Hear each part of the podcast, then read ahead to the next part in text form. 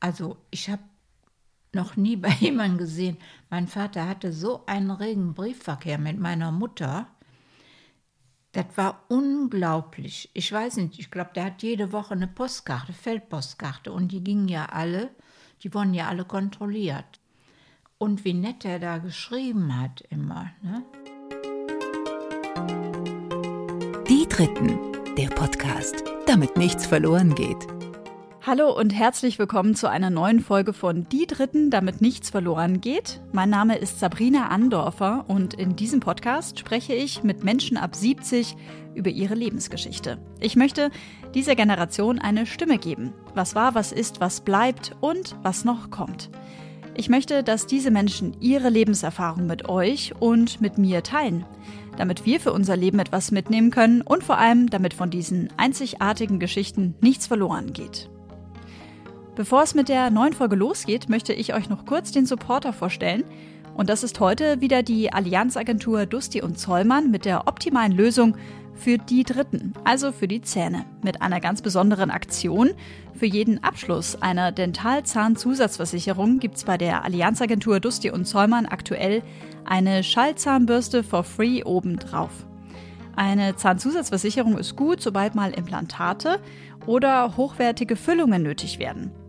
Wenn ihr mögt, dann könnt ihr euch direkt über die Versicherungsprofis der Allianzagentur Dusti und Zollmann aus München informieren.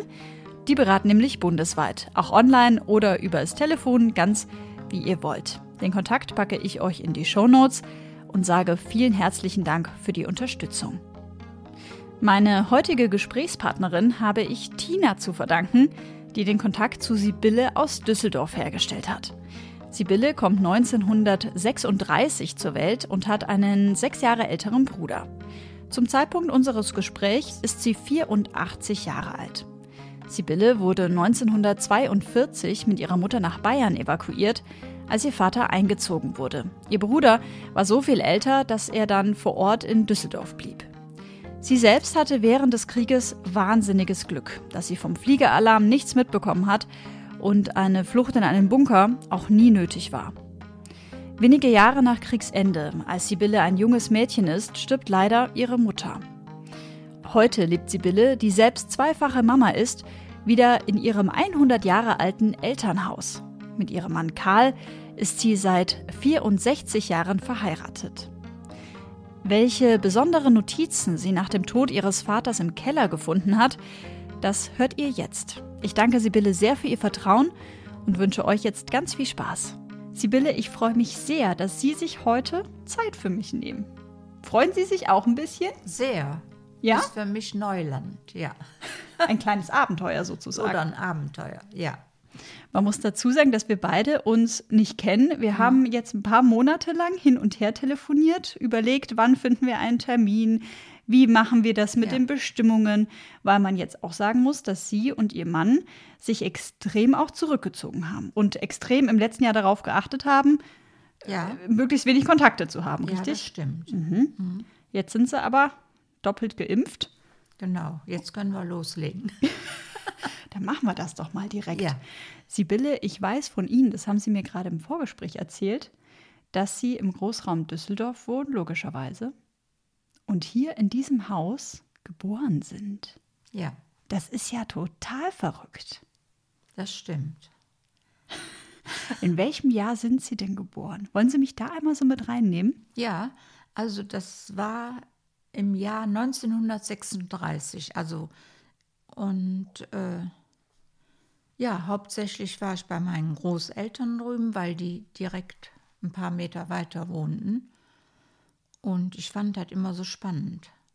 Meine Mutter hatte noch 13 Geschwister, die waren zu 14, sind also bis auf zwei, die vorzeitig gestorben sind durch einen Unfall oder so, sind alle sehr alt geworden. Toll. Ja. Das heißt, die kleine Sibylle wächst auf 1936 in dem Haus, in dem sie heute mit 84 Jahren immer noch sitzt. Ja, was ist das für ein Gefühl für Sie, manchmal hier so durch diese, ja, durch den Flur zu laufen, durchs Wohnzimmer zu laufen und, und, und zu wissen, hier war ich schon als kleiner Stöpsel? Ja, ja, das ist ein komisches Gefühl. Manchmal denke ich, wie oft bist du schon nach oben gerannt. Ich hätte das mal zählen müssen, ne? In all den Jahren. Ja. Ja, Ähm, haben das Haus Ihre Eltern damals selber gebaut? nein, die Genossenschaft. Und die haben dann zur Miete gewohnt. Und wir haben das 1970, glaube ich, haben wir, konnten wir das kaufen. Ne? Ihr Mann und Sie. Ja, mein Mann und ich. Mhm. Ja. Wahnsinn. Und dann haben Sie aber auch so Stück für Stück ein bisschen Nur- umgebaut. Nur umgebaut. Wenn Sie mich einmal mit reinnehmen, Sibylle, Sie haben einen älteren Bruder, der ist sechs Jahre älter Ja. als Sie. Haben Sie mir im Vorgespräch erzählt. Ähm, wie war denn so Ihr frühes Familienleben? Sie haben gerade schon gesagt, Sie waren viel bei den Großeltern. Mhm. Aber wie hat sich das so mit den Eltern gestaltet und mit Ihrem älteren Bruder? Also mit meinem älteren Bruder hatte ich erst wenig Kontakt, denn der war ja sechs Jahre älter und dann waren wir ja dreieinhalb Jahre wegen des Krieges in Mainfranken. Da habe ich den kaum über fast überhaupt nicht gesehen. Und als ich zurückkam, war der in der Lehre noch. Dann hat er die Lehre ausgehabt, hat einen, Beruf gehabt, war immer weg, arbeiten und dadurch äh, hatte ich also äh, nicht so viel Kontakt wie andere Geschwister jetzt. Wir waren auch zu weit auseinander. Das hat sich erst später, ganz später, äh, ergeben, dass wir ihn öfter besucht haben oder er uns. Und dann wurde es ein bisschen inniger. Ja, ja. Schön. Wie waren denn Ihre Eltern so, wenn Sie Ihre Mutter und Ihren Vater mir mal beschreiben würden? Äh, meine Mutter ist ja gestorben, als ich zwölf war. Und dann war ja der Krieg dazwischen, da waren wir auf dem Dorf. Und ich war eigentlich da, äh, meine Mutter hat da in der Metzgerei gearbeitet.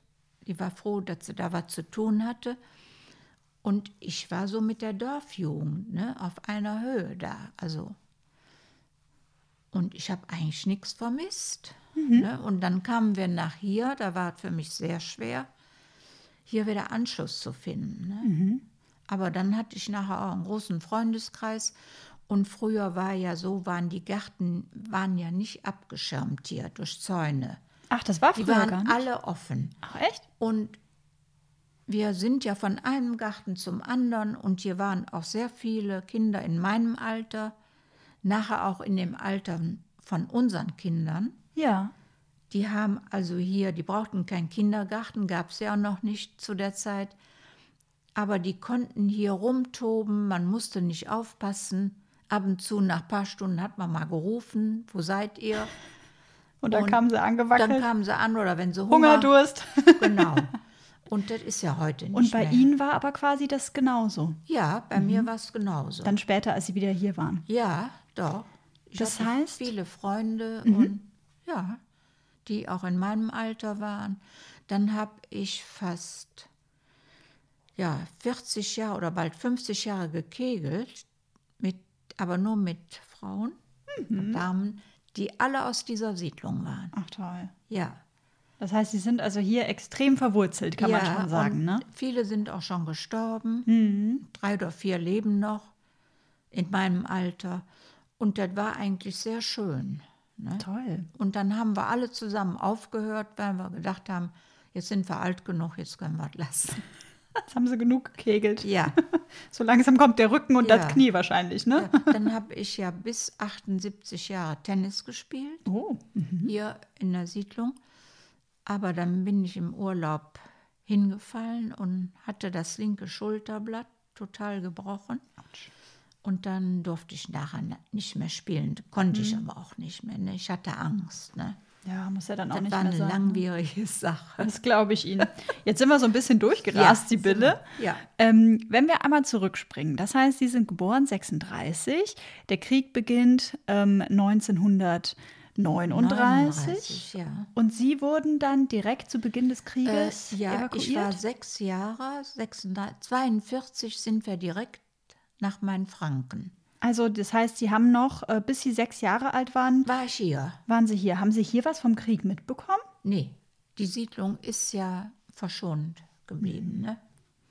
Und mein Vater hat immer gesagt, die Amerikaner wussten das hier, das war ja eigentlich so eine rote Siedlung. Also hier waren nur ganz wenige Nazis. Die meisten waren also äh, Sozialdemokraten. Und die Siedlung ist verschont worden, weil die Amerikaner wussten, dass hier nur solche Leute wohnten. Hier ist mhm. kein Haus äh, angeschossen oder irgendwie beschädigt worden. Wie kam Ihr Vater zu, dem, zu der Erklärung? Mein Vater war schon immer Sozialdemokrat und meine Großeltern auch. Mhm. Die ganze Familie. Hat Ihr Vater, was mir da einfällt, also ich weiß aus dem Vorgespräch, dass Ihr Vater eingezogen wurde. Wissen ja. Sie noch, welches Jahr das war ungefähr? Nee, das müsste, als wir äh, 42, als wir evakuiert wurden, da war mein Vater aber schon lange weg. Mhm. Also kann es auch schon direkt zu Beginn ja, des Krieges gewesen ja. sein. Der war erst bei den Pionieren, weil das ein guter Handwerker war. Die mussten dann ja überall Brücken bauen, Behelfsbrücken und so. Und der war also, glaube ich, auch nicht in Russland. Also ich glaube nicht, ich weiß aber nicht, mhm.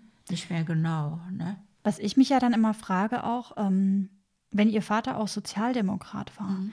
haben Sie mal darüber gesprochen später oder auch ähm, ja mit anderen äh, Verwandten oder so vielleicht dann auch oder mit Freunden, wie er das damals dann ähm, erlebt hat, diese Zeit? Ganz schlimm. Der hat also, muss ich Ihnen sagen, wir haben alte Notizbücher im Keller gefunden, als er noch äh, im Krieg war, also wenn er mal hier auf, in, Urlaub war, da hat er überall reingeschrieben, wehe, wenn dieses Schwein an die Macht kommt. Oder die einzelnen, ich habe die Namen jetzt vergessen, ich habe die Notizbücher im Keller von diesen, äh, die um den Hitler rum waren. Vielleicht Himmler oder Himmler so? Himmler und noch einen, ich weiß nicht. Und er hat sich da, also mein Mann sagt immer, wenn die das damals gefunden hätten, dann wäre der ins KZ gekommen. Ne? Also diese Ausdrücke. Mein Vater wusste damals schon im Grunde genommen, dass das nicht gut ausging. Ne? Mhm. Was hat das mit Ihnen gemacht, als Sie diese Notizbücher gefunden haben? Ja, ich war eigentlich sehr erstaunt, aber ich wusste ja, wie mein Vater veranlagt war. Und unser Sohn, der hat die ja nachher, dem haben wir die auch gezeigt. Und der fand das ganz toll dass der so was geschrieben hat. Sind das jetzt auch so ein bisschen ähm, gemischte Gefühle, wenn Sie da so drüber sprechen? Also auf der einen Seite so, wie mutig war mein Vater, dass er das ähm, quasi aufgeschrieben hat und auf der anderen Seite, oh Gott, was wäre gewesen, wenn? Ja, also da habe ich eigentlich noch nie dran gedacht, weil vielleicht war ich da auch noch zu jung für damals. Ne? Wann haben Sie die Notizbücher eigentlich gefunden? Wie alt waren Sie da? Da war mein Vater schon tot. Der hatte im Keller so, ein, so, eine, so eine Tasche oder da war das alles drin. Dann haben wir mal die alten Bilder, die Feldpostkarten gefunden. Also ich habe noch nie bei jemandem gesehen. Mein Vater hatte so einen regen Briefverkehr mit meiner Mutter. Das war unglaublich. Ich weiß nicht, ich glaube, der hat jede Woche eine Postkarte, Feldpostkarte. Und die gingen ja alle, die wurden ja alle kontrolliert. Ne? Und wie nett er da geschrieben hat immer. Ne? Ist Ihnen da was im Kopf geblieben, was er geschrieben hat über Ihre Mutter oder an Ihre Mutter? Also der hat immer sehr lieb geschrieben ne? und immer zum Beispiel jetzt, also, ja, wie soll man das ausdrücken? Viele Grüße, mein Bruder war ja jetzt schon groß, an das kleine Sibylchen oder so. Ne? ja, also das war so richtig nett haben die und meine Mutter hat wahrscheinlich auch die konnten ja so ein Feldpost oder wie sich das nannte. Ne? Die konnten ja miteinander korrespondieren. Ja, ja, ja, ja, das war der einzige. Ich glaube, der war auch mal in Urlaub. Die haben ja auch mal Urlaub bekommen. Ne? Verrückt eigentlich, ne? Ja, ist Urlaub verrückt. vom Krieg. Ja, mhm. ja, wirklich. Sie haben mir vorhin erzählt, im Vorgespräch auch unter anderem, dass hier in der Siedlung viele ähm, Sozialdemokraten gelebt ja. haben und auch Menschen gelebt haben, die andere Leute versteckt haben. Ja. Gibt es da eine spezielle Geschichte, die ihm mal erzählt wurde oder ähm, an die Sie sich besonders erinnern, die man. Nee, das kann ich nicht. Also mein Vater hat damals immer erzählt, äh, dass die hier Leute Ich kannte auch ein altes Ehepaar, da war der Mann nachher auch im KZ. Und ich weiß nur als Kind, dass die so nett waren. Und die mussten alle aufpassen, denn es gab so ein paar Nazis hier in der Siedlung und dann wurden die angeschwärzt. Ne? Mein Vater musste da auch aufpassen, äh, bevor der eingezogen wurde. Das hat er uns nachher erzählt, dass er hier nicht so viel gesagt hat. Ne? Lieber Ja. aufgeschrieben und versteckt. Ja. Spannend. Ja. Das heißt also auch hier in der Siedlung, obwohl jetzt hier viele Sozialdemokraten waren, war es dann doch so. drunter, wo die schwer aufpassen mussten. Ne? Und die hatten auch immer, hat mein Vater hinterher immer noch erzählt, die hatten die Fahne bis den Vorgarten hängen. Die hatten also die Nazi-Fahne oder ich weiß nicht, war eine besondere Fahne, ne? Die Hakenkreuzfahne. Hakenkreuzfahne, ja. Die hatten die dann hier am Fenster hängen bis im Vorgarten. Ne? Und Hm. Also gab es schon eine Menge hier in der Siedlung. Das heißt, wenn Sie sagen, hat Ihr Vater Ihnen später mal erzählt, haben Sie sich dann da tatsächlich mal so bewusst hingesetzt und gesagt, ähm, Papa, jetzt möchte ich mal wissen, wie Nee, das war? Oder war nicht. das so nebenbei Nee, immer das mal? Mhm. war so nebenbei. Ne? Haben Sie mal eigentlich überlegt, nicht. dass Sie das gerne gemacht hätten? Oder haben Sie gedacht, ja, schon auch okay, weil man will irgendwie nicht zu viel bohren oder so? Ach, ich glaube, da habe ich zu wenig drüber nachgedacht. Ne? Mhm. Weil ich war vielleicht mit anderen Sachen zu sehr beschäftigt. Ne? Groß und erwachsen zu werden vielleicht Ja. nach dem Krieg ja, irgendwie. ja, ja, ja. Ne? Mhm. Aber äh, das war schon eine besondere Siedlung hier, ne? finde ich. Ne? Ja. Aber die Leute sind ja fast alle tot, ist ja klar. Ne? Ja, ist, Selbst auch in meinem Alter gibt es nicht mehr so viele hier. deswegen ist mir das so wichtig, diese Geschichten einzufangen. Deswegen frage ich da so nach, weil ich das so, so Ja. spannend finde.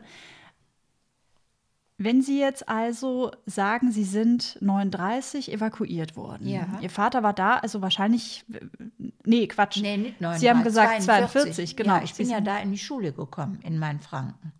Das heißt also, Ihr Vater vorher dann schon im Krieg. Ja. Können Sie sich noch erinnern an diesen äh, Tag oder äh, als Ihr Vater diese Nachricht bekommen hat, er muss jetzt in den Krieg? Nee, das weiß ich nicht. Oder wie man da Abschied genommen hat? Nee, das, also. An was, an was nicht. erinnern Sie sich, also wenn Sie so zurückdenken, okay, wo Sie so ein ganz, ganz, ganz kleiner Stöpsel sind, ne? So ein ganz kleines Sibyllchen, so wie Ja. Ihr Vater gesagt hat. Was ist so das Früheste, an das Sie sich erinnern? Also, ich kann mich mal erinnern, ich hatte ja noch Großeltern in Eller wohnen. Da ist mein Vater, als er noch nicht eingezogen war, schon mal mit mir zu Fuß hingegangen. Da kann ich mich dran erinnern, aber da müsste ich vielleicht, ich glaube, vier Jahre bin ich da alt gewesen. Das kommt ja hin, das ist dann Kommt hin, 1940. ne? Ja. Und aber äh, das war die Stiefmutter meines Vaters. Und da hatte er nicht so einen großen Kontakt zu. Ne? Ich war also mehr immer hier drüben. Ne? Bei den äh, Großeltern mütterlicherseits Ja, sozusagen. ja, ja. Was war denn das Besondere an diesen Großeltern mütterlicherseits? Was war da so toll? Warum waren Sie da so gerne drüben? Ja, ich weiß nicht. Mein Opa kam aus Stuttgart, das war ein echter Schwabe. Und meine Oma war aus Bad Honnef, das waren also keine Düsseldorfer. Und meine Oma, die sehe ich heute noch da, die hat jeden Mittag Spätzle in den Topf geschabt. Und die habe ich so gerne gegessen. Ich esse auch heute noch. Ich könnte sechsmal die Woche Nudeln essen. Ne? Nudeln oder dann nur die Spätzle, ne? Ja. Und äh, da kann ich mich gut dran erinnern und ich fand das da drüben immer ganz toll. Waren Ihre Großeltern herzliche Menschen? Ja, ja.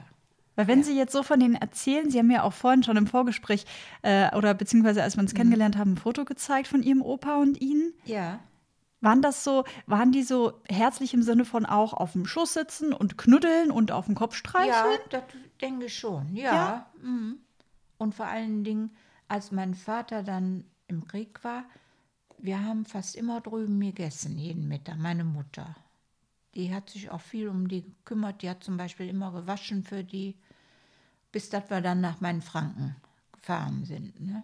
Das sind Sie dann aber ohne die Großeltern hin? Ohne, ja. Und mein Bruder ist bei den Großeltern geblieben. Weil der schon in der Lehre war. Ja, die haben den verpflegt. Ne? Und Was Nee. war, wissen Sie noch den, den Tag der Abfahrt nach äh, Nee. Mainfranken? weiß ich nicht mehr. Haben, glauben Sie, dass Sie das verdrängt haben auch? Weil das vielleicht nicht schön war, dann Abschied zu nehmen von den Großeltern? Kann ich jetzt nicht, weiß ich jetzt nicht. Und, also ich weiß ja? nur, wir waren, sind erst untergekommen in einem Dorf, in so einer Gaststätte. Und meine Mutter war da sehr beliebt, die hat da immer sehr geholfen. Und dann hat das eine Frau aus dem Nachbardorf gehört, da war der Mann auch im Krieg und die hatte die Metzgerei und musste die alleine führen. Und dann hat die wohl das in die Wege geleitet, dass wir dahin kamen. Und die waren sehr nett. Also die hatte auch, glaube ich, vier Kinder oder sechs sogar, das weiß ich nicht mehr. Und meine Mutter hat da praktisch den Haushalt geschmissen und die war so froh darüber. Nur die aßen abends alle aus einer Pfanne mit der Gabel. Und meine Mutter hat am nächsten Tag standen schon für jeden Teller auf dem Tisch, für jeden Gabel. Das gab es also bei meiner Mutter nicht. Und da war ich auch froh drum. Da wollte sie das ordentlich haben. Ich konnte das nicht so. Das war ich ja nicht gewöhnt. Ne? Aber die saßen alle um den großen Tisch und haben, da wurde in der Pfanne irgendwas gemacht. Und dann gab es meistens dicke Milch dazu. Und dann wurde da gelöffelt und aus der Pfanne. Und das war ja für meine Mutter der Horror. Da hat die erstmal für gesorgt, dass alles seine Ordnung hat. da kann ich mich so gut dran erinnern. Ja, und Essen war ja auch super da. Wir hatten ja alles da. Ne? War dann also sehr ländlich, sehr dörflich, ja, Ja, idyllisch. dörflich, ja. Fliegeralarm und sowas. Gab es Nee, das überhaupt? Wir, nein, haben wir nicht gehört da. Wie dankbar sind Sie im Nachhinein, dass Sie das gar nicht Ja, so mitbekommen haben? Wir haben das wirklich, ich habe vom Krieg wirklich nicht viel mitbekommen. Da bin ich auch dankbar Mhm. für. Ne?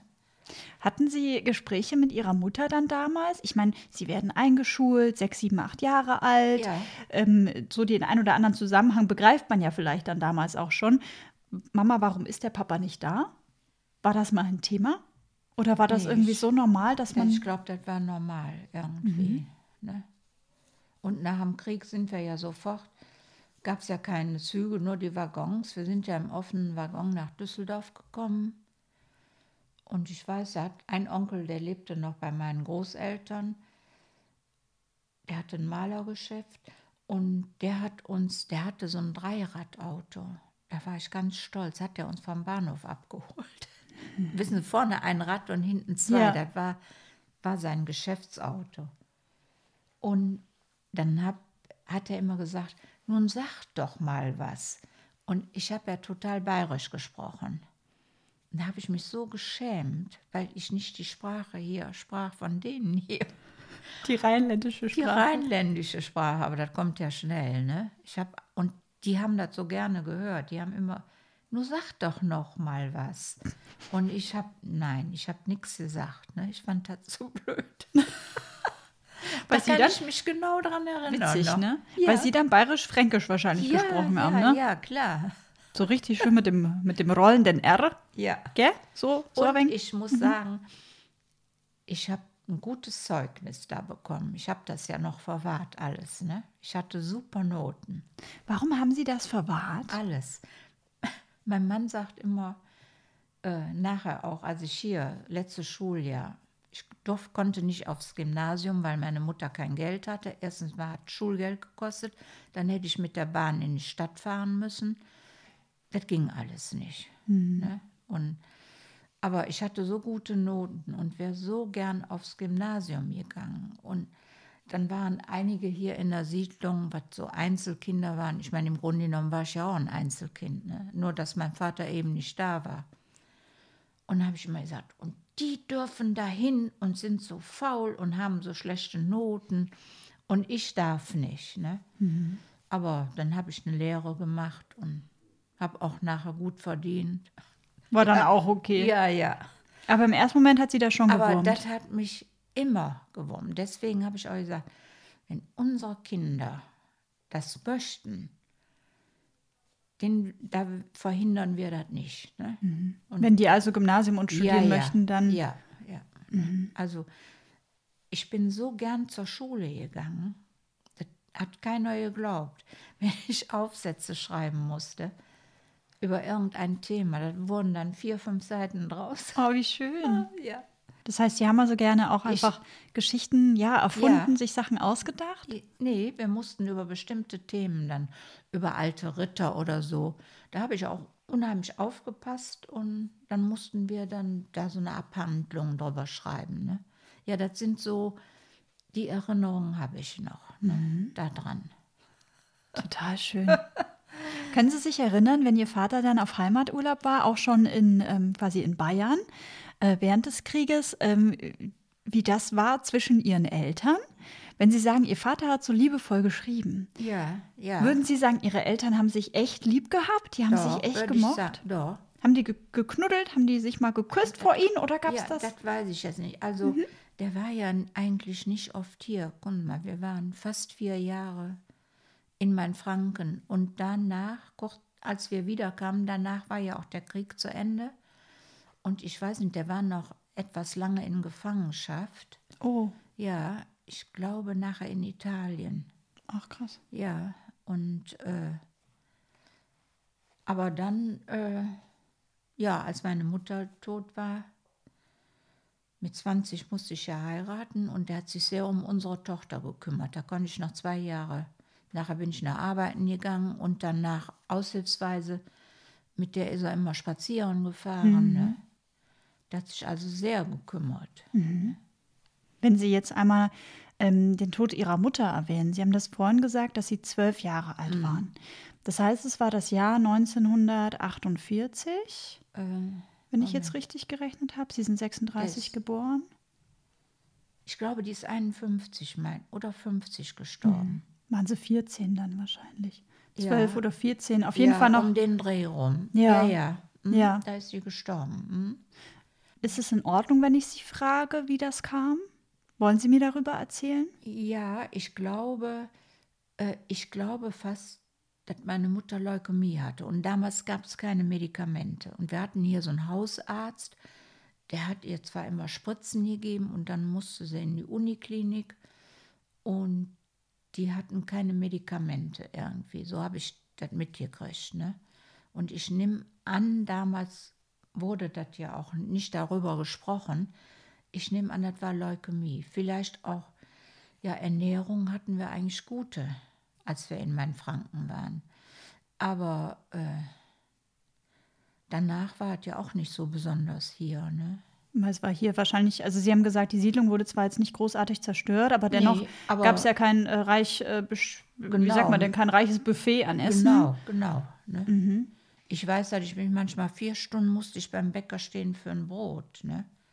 Vier Stunden. Nach, nach dem Krieg, ja. Da haben die Musik gemacht und dann mussten wir sich morgens, haben wir uns da angestellt. Und manchmal gab es auch nachmittags nichts mehr, wenn wir dran waren. ist dann auch hart, oder? Und immer dieses Maisbrot. Also das, das habe ich noch, sehe ich noch vor mir. Das war so scheußlich.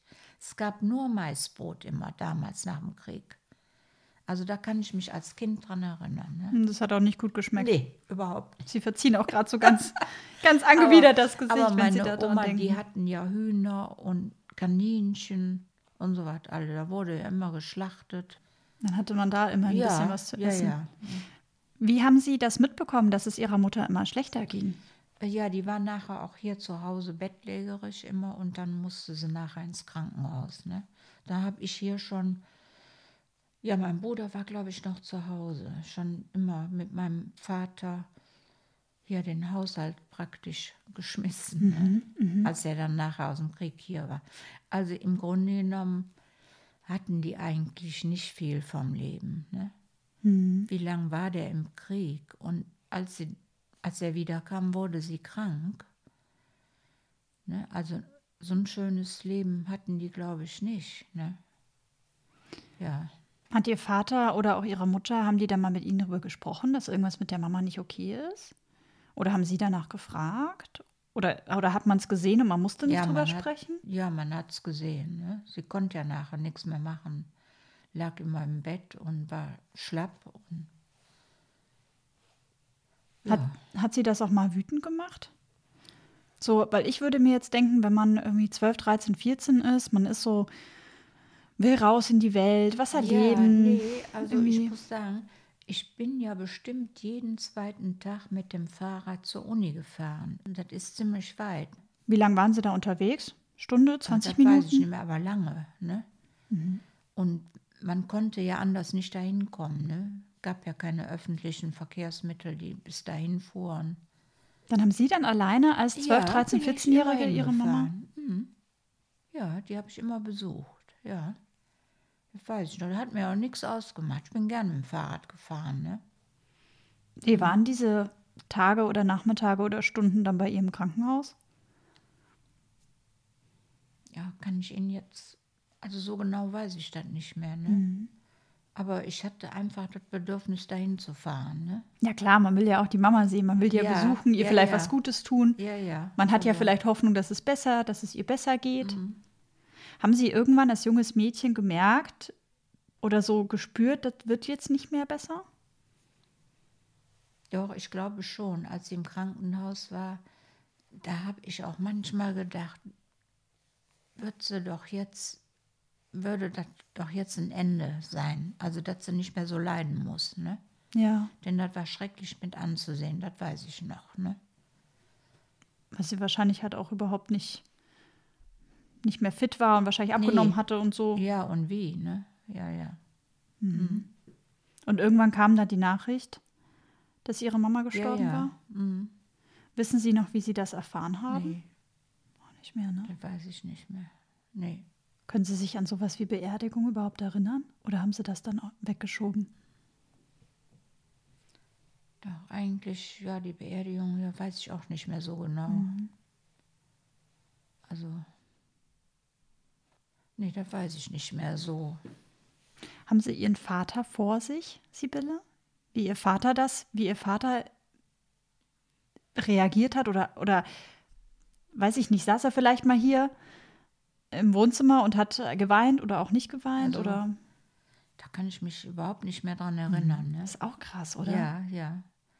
Ich weiß nur immer, äh, ja, ich glaube, da war mein Bruder noch zu Hause. Der hat ja erst später geheiratet. Wir hatten ja nicht so viel zu essen. Aber ich weiß, bei meinem Vater kamen wir zuerst immer, weil ich von anderen hörte, ja, mein Vater kriegt die größte Wurst und so. Das hörte man ja so als Kind. Ne? Und bei meinem Vater, das fand ich so toll, der hat erst für uns gesorgt und das, was übrig blieb, das hat er genommen. Also was anderes gab es gar nicht für den. Und das sagt auch mein Mann heute immer noch, sagt er. Seine Mutter, die hat immer dafür gesorgt, dass der Vater erstmal, der muss ja auch arbeiten, das Beste und das Größte kriegt. Ne? Also bei Ihrem Mann war es dann genau War umgedreht genau sozusagen. umgekehrt. Ne? Und das fand, fand mein Mann damals auch schon. Der hat den ja auch noch kurz kennengelernt. Ja, doch, kurz nicht, aber der ist gestorben, als unsere Tochter sechs Jahre alt war. Das So heißt also, Ihr Vater kümmert sich dann sehr um Sie Ja. und auch noch um den sechs Jahre älteren Bruder. Ich meine, Ja, der, wohnt war noch hier, war schon der sehr Lehre. der war ja Mhm. selbstständig schon. Ne? Nee, der hat sich sehr gekümmert immer. Ne? Haben Sie sich nach dem Tod Ihrer Mama sehr alleine gefühlt? Oder haben Sie das wettgemacht mit den Großeltern mütterlicherseits und mit vielen Kindern? Und, äh, ich muss Ihnen sagen, ich war damals in dieser Jugendbewegung, die Falken, haben Sie vielleicht mal gehört. Ist nee, ja erzählen so- Sie mir. Ja, aber die waren nachher kommunistisch unterwandert. Aber da war ich schon alt, da bin ich also nicht mehr dahin gegangen. Aber das war von der SPD Ja. eine Jugendgruppe und da waren ja fast alle aus der Freiheit und wir hatten ein Also hier aus dieser Siedlung. Mhm. Ja, an, am Wald wurde damals gebaut. Und dann war, der ist auch schon lange tot, dann war hier ein Ehepaar aus der Siedlung, sie war Landtagsabgeordnete sogar damals. Und der Mann von ihr hat, hat äh, Gitarre gespielt und hat die Gruppe zusammengehalten und wir konnten fast jeden Abend durfte ich dahin. Dann hat er Volkslieder gespielt und wir haben immer Volkstanz getanzt. Da war also, da waren bestimmt 20, 30 Jugendliche in dem Heim da am Wald. Ja. Und da durfte ich auch immer hin. Mein Vater wusste, da war ich gut aufgehoben. Und wenn wir hier äh, gekocht hatten und gespült, und dann durfte ich da noch hin. Ne? Und das war dann auch eine schöne Zeit, die Das war schön da, ja. Ihnen auch über den Tod der Mama ja, weggeholfen ja, haben? Ja, doch. Ne? Doch, das war ganz schön da. Ist das was, also ich finde das ja, ich hatte tatsächlich ähm, einen Herrn bei mir schon im Podcast Mhm. in Folge 13, Thomas. Und der hat seinen ähm, Vater verloren, da war er auch zwölf, glaube ich, wenn ich es jetzt richtig im Kopf habe. Und ich finde das so, ja, im Vergleich zu heute würde man ja sagen, man hat Hilfsangebote, es gibt Trauergruppen, da wird über sowas gesprochen. Ne? Ja, aber das gab es ja damals nicht. Und ich weiß nicht, ich hatte ja auch meine Oma und wo ich dann noch hingehen konnte, die ist ja noch was älter geworden, hatte auch noch mehrere Tanten. Das heißt, sie hatten auf jeden Fall ein gutes Ja. Netzwerk, das sie auch aufgefangen Ja, hatte. ja, also doch, das stimmt. Das ist schön. Mhm. Wenn wir so ein bisschen weitergehen. Sie haben vorhin gesagt, Sibylle, dass Sie mit 20 Jahren heiraten mussten. Mussten. Das ist ja ein Wort, da stellt sich bei mir gerade sämtliche Nackenhaare Ja, auf. damals hieß das. Hieß das so, ihr müsst heiraten. Und ich glaube, heute wird es das nicht mehr geben. Also, aber damals gerade die Eltern meines Mannes, die waren sehr religiös, fromm. Und das hätte es überhaupt nicht gegeben. Also, ne? Bei meinem Vater, äh, ich glaube, der war da so ein bisschen, Offener? ja, offener. Da wäre das jetzt nicht so schlimm gewesen, wenn Nee. Sie sozusagen ein paar Wenn ich Jährchen. jetzt gesagt hätte, nee, wir heiraten jetzt nicht, aber das gab es nicht. Ne? Wie lange kannten Sie sich und Ihr Mann Ich denn? glaube drei Jahre. Ich meine, wir hätten uns mit sieb, den habe ich kennengelernt da in dem, der war in der katholischen Jugend und hatte die katholische Jugend so was von satt. Der war schon immer so ein bisschen aufmüpfig. Und da hat ein Freund ihn mitgenommen. Und das fand er so toll bei uns. Da in dem, in dem Heim, wo Sie auch gerade erzählt ja, haben. Mhm. Ja, und der war nachher auch immer dabei. Und Ach, cool. da habe ich den kennengelernt. Können Sie sich daran noch erinnern, an so diesen ersten Eindruck von ihm? Ja, ich weiß, der war immer so lustig und das fand ich so toll. Ich war ja hier alleine zu Hause mit meinem Vater. Und der hat immer auch da Witze gemacht mit den anderen. Und das fand ich so toll, ne? Irgendwie. Das ja. heißt also, hat er Sie auch so ein bisschen geneckt oder so? Ja, Das also, schon auch. Ja, ja, also. Und als ich nachher mal, äh, durfte ich ja mit nach Hause mal zu denen. Das fand ich nachher toll, weil die waren ja zu acht Kindern, also waren schon zwei, glaube ich, verheiratet. Und da gab es samstags abends, saßen also bestimmt sechs noch um den Tisch rum. Und da gab es immer so leckere Sachen zu essen. Weil die Mutter von ihm hat jede Woche einmal in der Altstadt bei so einem Metzger eingekauft. Ja. Und dann gab es da Wurst und so was, was es bei uns hier zu Hause nicht gab, bei meinem Vater und mir. Ja, musste man ja auch nicht so viel Ja. einkaufen, weil Sie und waren ja nur. das fand ich immer so toll. Das heißt also, Sibylle, ähm, Ihr Mann heißt Karl mit Vornamen, das können Ja. wir ja sagen, ne? Ja. Ähm, Sie und Karl lernen sich also kennen beim Tanzen in der Jugendgruppe, Ja. ein bisschen shakern, es ist lustig. Und irgendwann kommt dann vielleicht so der ein oder andere erste Annäherungsversuch. Mhm. Und dann ist aber schon klar, wir sind jetzt ein Pärchen und dann sofort sagen, vor allem dann auch eben seine Eltern, ihr müsst heiraten? Oder wart ihr schon so ein bisschen ein, zwei, drei Jahre zusammen, aber ohne heiraten zu müssen? Ja, ja, ja. Das ja. schon. Ja, Das war ja. dann schon Ja, okay. ja, das kam dann nachher plötzlich, äh, ja. Und dann. Das ja, heißt, sie waren also, wenn ich da einmal einhake, ne? Ja. das heißt, sie waren also ein Pärchen. So im Ja. Zweifel wie jetzt ihre Kinder ja auch dann irgendwann ihre ersten. Ja, ja, ja. ja Und dann aber plötzlich haben die dann gesagt, als sie 20 waren, jetzt müssen sie heiraten. Weil die dann Angst nee, hatten weil oder wir könnte. gesagt haben, ich bekomme ein Kind, ich bin in Umständen. Ah. Und dann haben sie Das war gesagt, das geht ganz nicht. schwierig. Wir haben uns nicht getraut. Oh, das zu sagen. Und meine Vater, mein Vater hatte eine ganz nette Freundin. Auch hier in der Siedlung. Und da konnte ich immer hingehen zu der. Und die wusste das direkt, dass ich in Umständen bin. Und die hat das auch meinem Vater gesagt.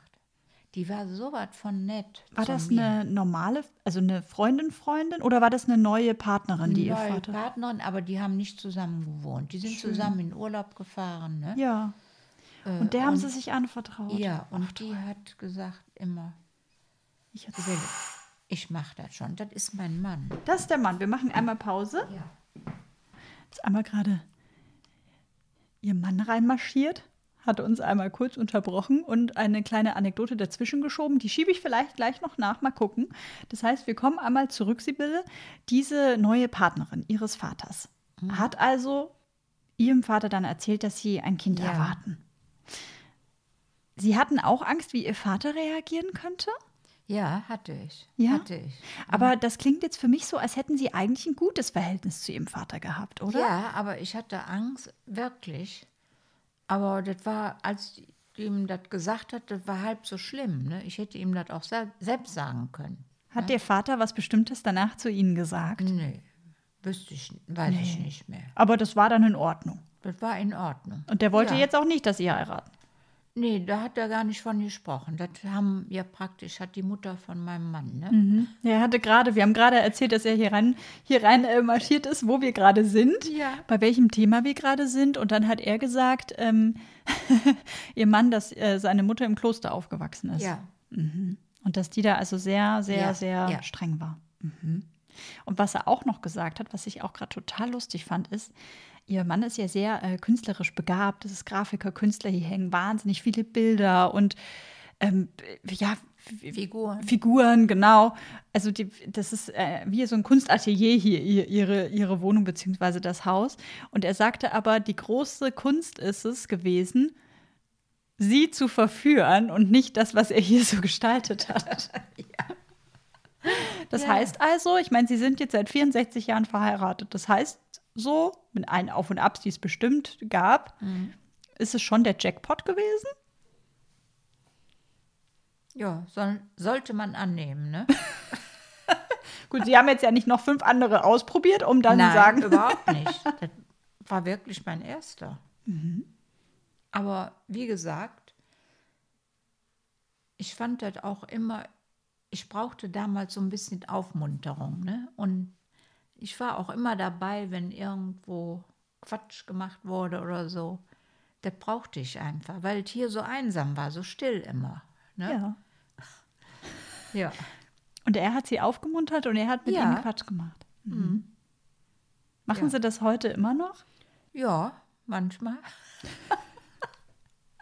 Wir haben ja auch einen unheimlich großen Bekanntenkreis. Ne? Toll. Ich meine, jetzt durch die Pandemie, Pandemie, genau. Pan ja, wir telefonieren öfter, rufen uns schon mal Ältere an und fragen, wie es uns geht. Also die jetzt genauso alt sind.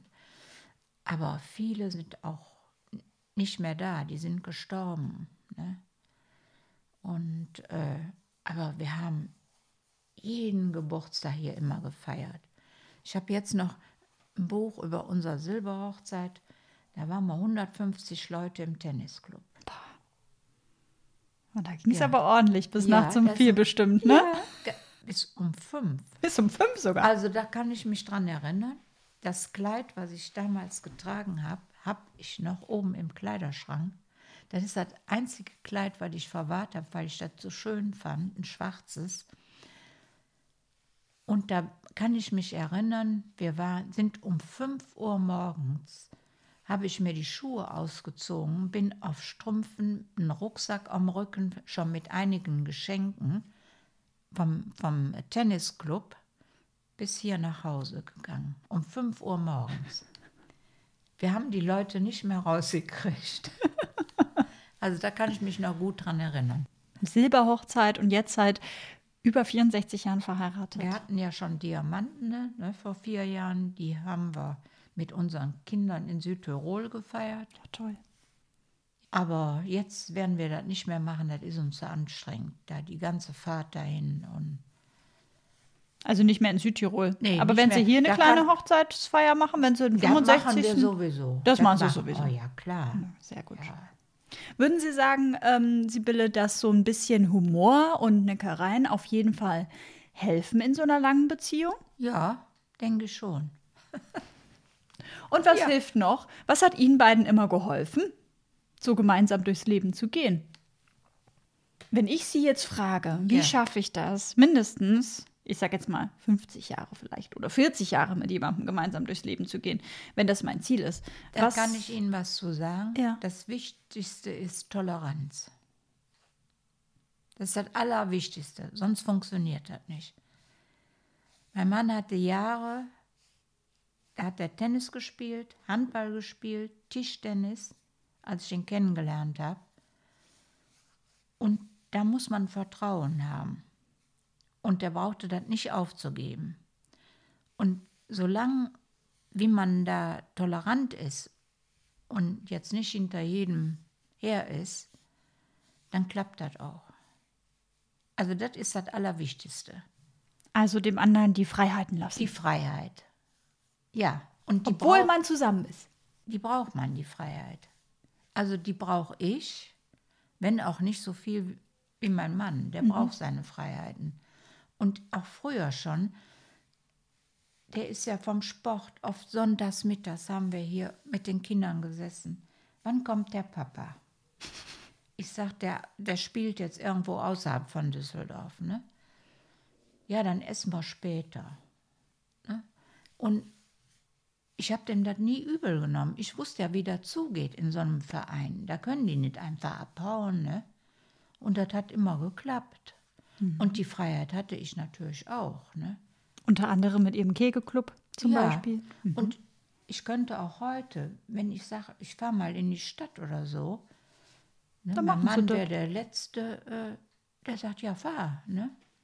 Und ich finde, das ist wichtig, dass man sich ver ne, gegenseitig da das Vertrauen aufrechterhält. Ne? Ja. Das ist sehr wichtig. Und dann klappt das auch.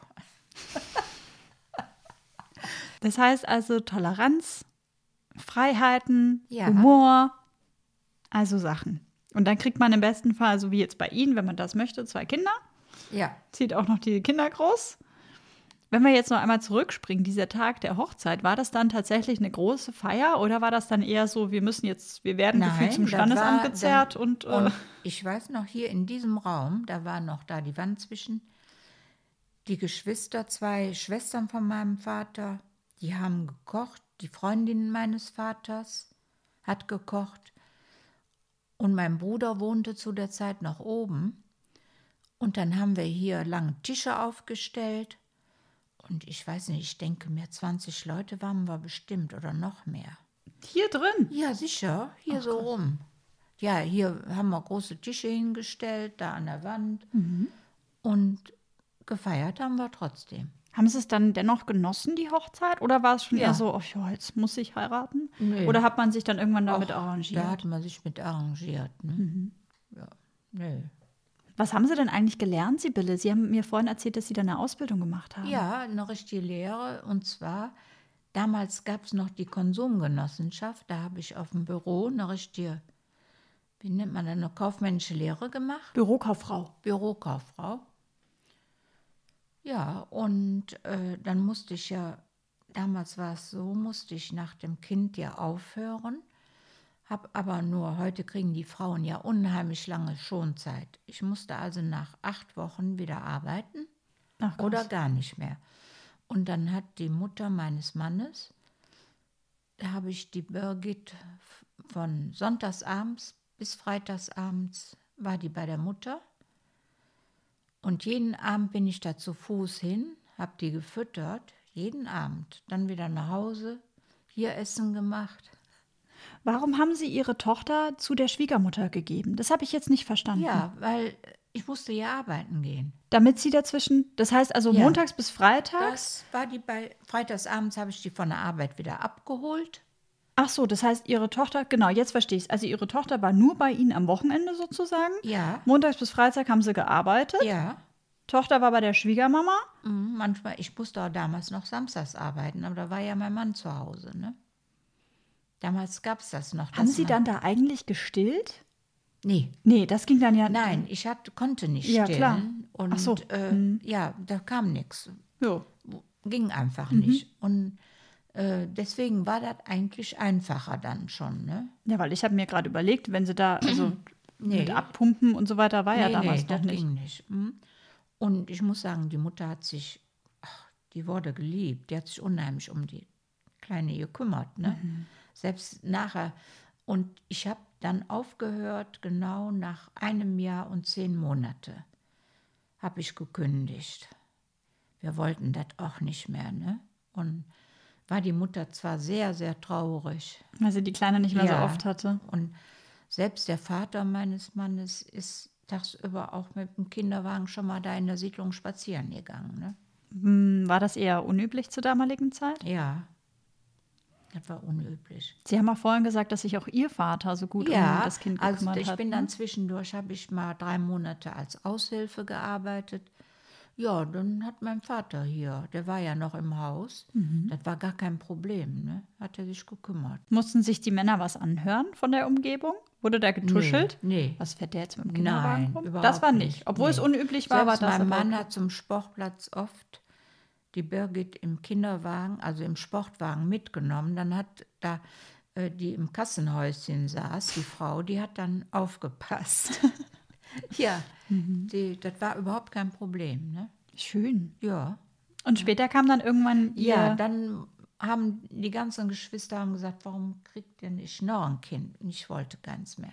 Ich habe gesagt, wenn, dann nur noch ein Mädchen, weil die so lieb war. Ne? Ja, und dann nach neun Jahren hat das geklappt. das heißt, Sie haben es tatsächlich dann auch so lange auch Ja. versucht. Ja, das ist War das eigentlich eine belastende Zeit für Sie? Nee. Weil heutzutage hat man es ja manchmal so, dass zum Beispiel Paare ein Kind bekommen und danach gerne ein zweites Geschwisterchen hätten. Und auch gerne so, dass die Kinder nicht lange auseinander sind. Mhm. Ja, nee, das war überhaupt nicht, weil Das ich ja im Grunde genommen gar keins mehr wollte. Und äh, ja, dann war es soweit und dann war es aber ein Junge und der war genauso lieb wie die Birgit. Also gut. Klischee nicht bestätigt. Das ist doch schön. Nee, das war also super. Und die hat den praktisch äh, großgezogen. Ich brauchte da überhaupt nichts zu sagen. Der hat auch manchmal eine von der gescheuert gekriegt, wenn er die geärgert hat. Wenn die aus der Schule kam, der ging ja, hat er dann noch gelernt. Und äh, dann hat er die genervt wohl, wenn die nach Hause kam. Und dann hat, er, hat die wirklich eine eingehauen. Dann kam der heulend in die Küche. Ich sag, hör mal, dann hast du die auch geärgert. Und ich war froh. Ich hätte meine Kinder nicht schlagen können.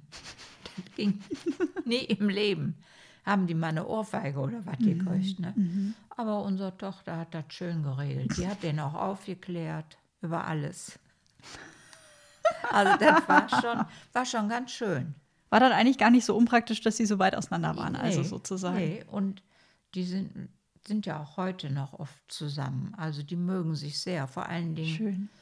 auch äh, ist schon wichtig, wenn die sich mit den Angeheirateten verstehen. Ne? Ja. Das ist ja wichtig. Ne? Ja, das stimmt. Das stimmt. Nee.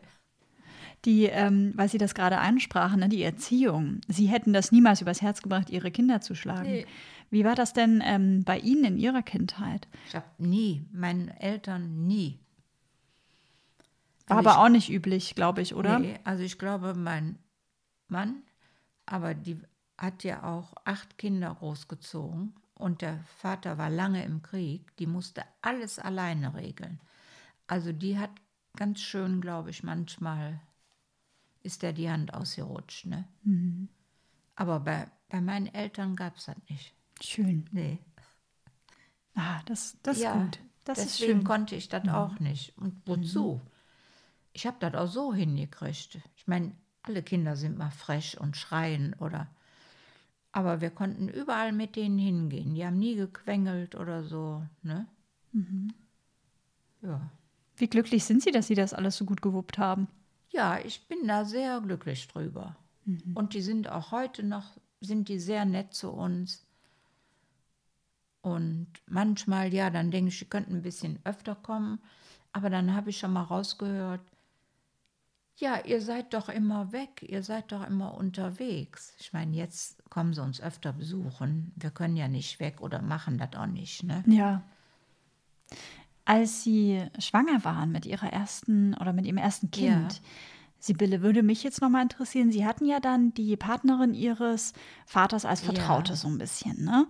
Ähm, hat Ihnen dann da zu dem Zeitpunkt Ihre Mutter auch gefehlt, weil Sie die gerne an Ihrer Seite gehabt hätten? War das nochmal so ein Also, nee, schwieriger ich Moment? Glaube, Oder? Ich glaube, das war ja schon zu lange her, ne? ja, sechs also- Jahre waren ja dann schon vergangen Ja, wahrscheinlich. das ne? war zu lange schon, ne? Also, naja. Sie haben vorhin erwähnt im Vorgespräch, dass Ihr Vater auch relativ früh gestorben ist. Ja, Wie alt waren Sie da? äh, 26 war ich. Mhm. Ja, der war sehr krank.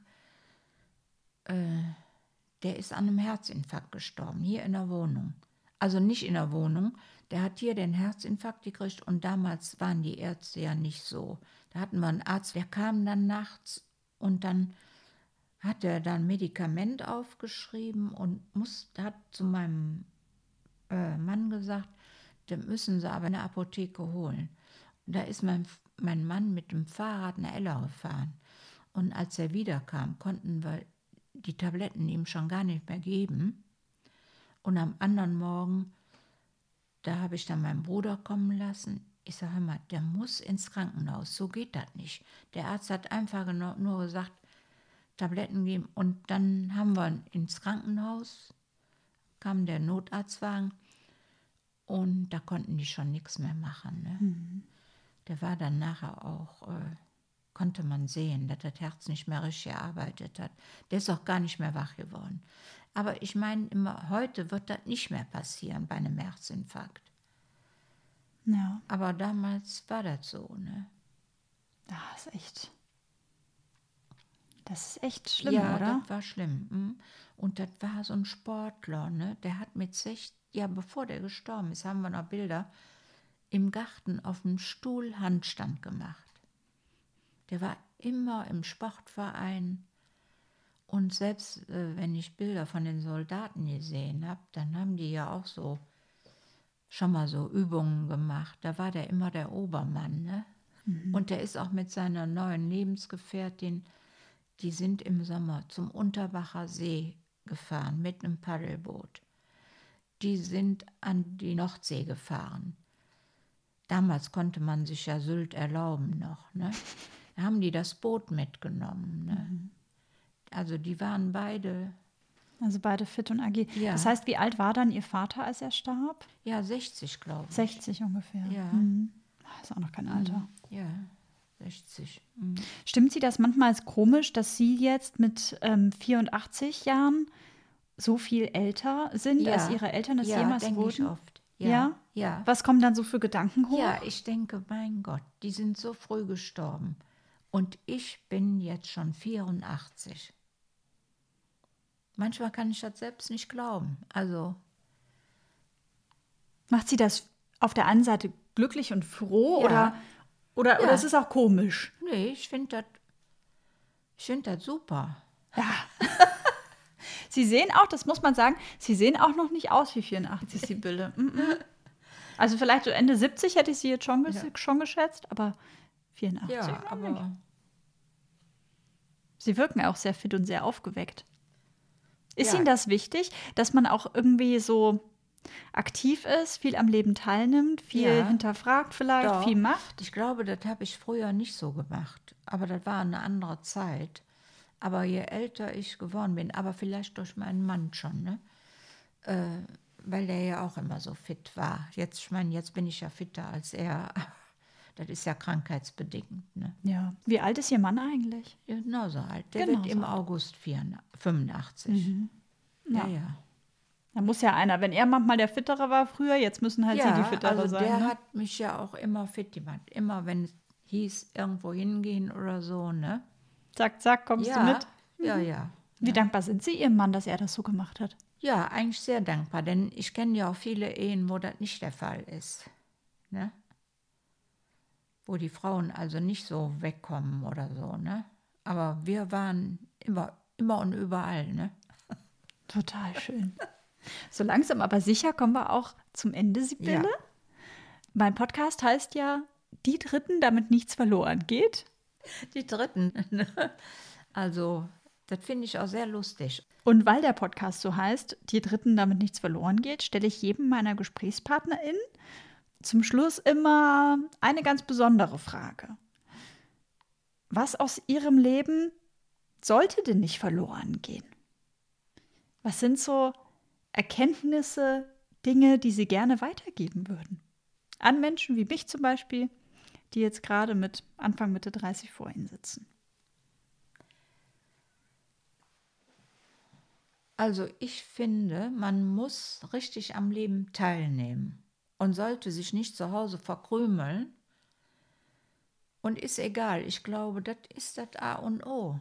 Man muss an allem teilnehmen und, und auch mal auf die anderen hören. Und also das ist wichtig, finde ich.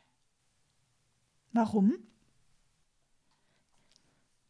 Ja, warum? Dann verkümmert man auch nicht, ne?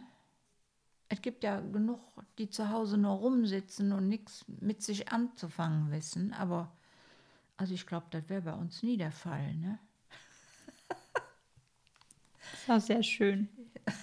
Das heißt also viel rausgehen, viel machen, Ja. viel erleben. Ja, So ein bisschen auch dieses eine Leben, das man hat, voll ausschöpfen. Das kommt mir gerade so in, so in den Sinn. ja, voll ausschöpfen. Das ist, also, das ist ja auch immer bedingt, wie man das kann, auch finanziell, ne? Aber wir sind immer schon mit wenig ausgekommen. Und man braucht nicht viel Geld. Ich muss jetzt nicht in die Karibik oder irgendwo hin. Ne? Man kann auch woanders schön Urlaub machen. Ich meine, wir sind 40 Jahre nach Mallorca geflogen. Ne? Wir hatten da so viele Bekannte und Freunde. Das war so schön. Aber dann habe ich gesagt, jetzt ist Schluss. Müssen wir nicht mehr haben. Ne? Jetzt können wir auch hier. Voriges Jahr waren wir auf Sylt. Nicht auf Sylt, auf Just.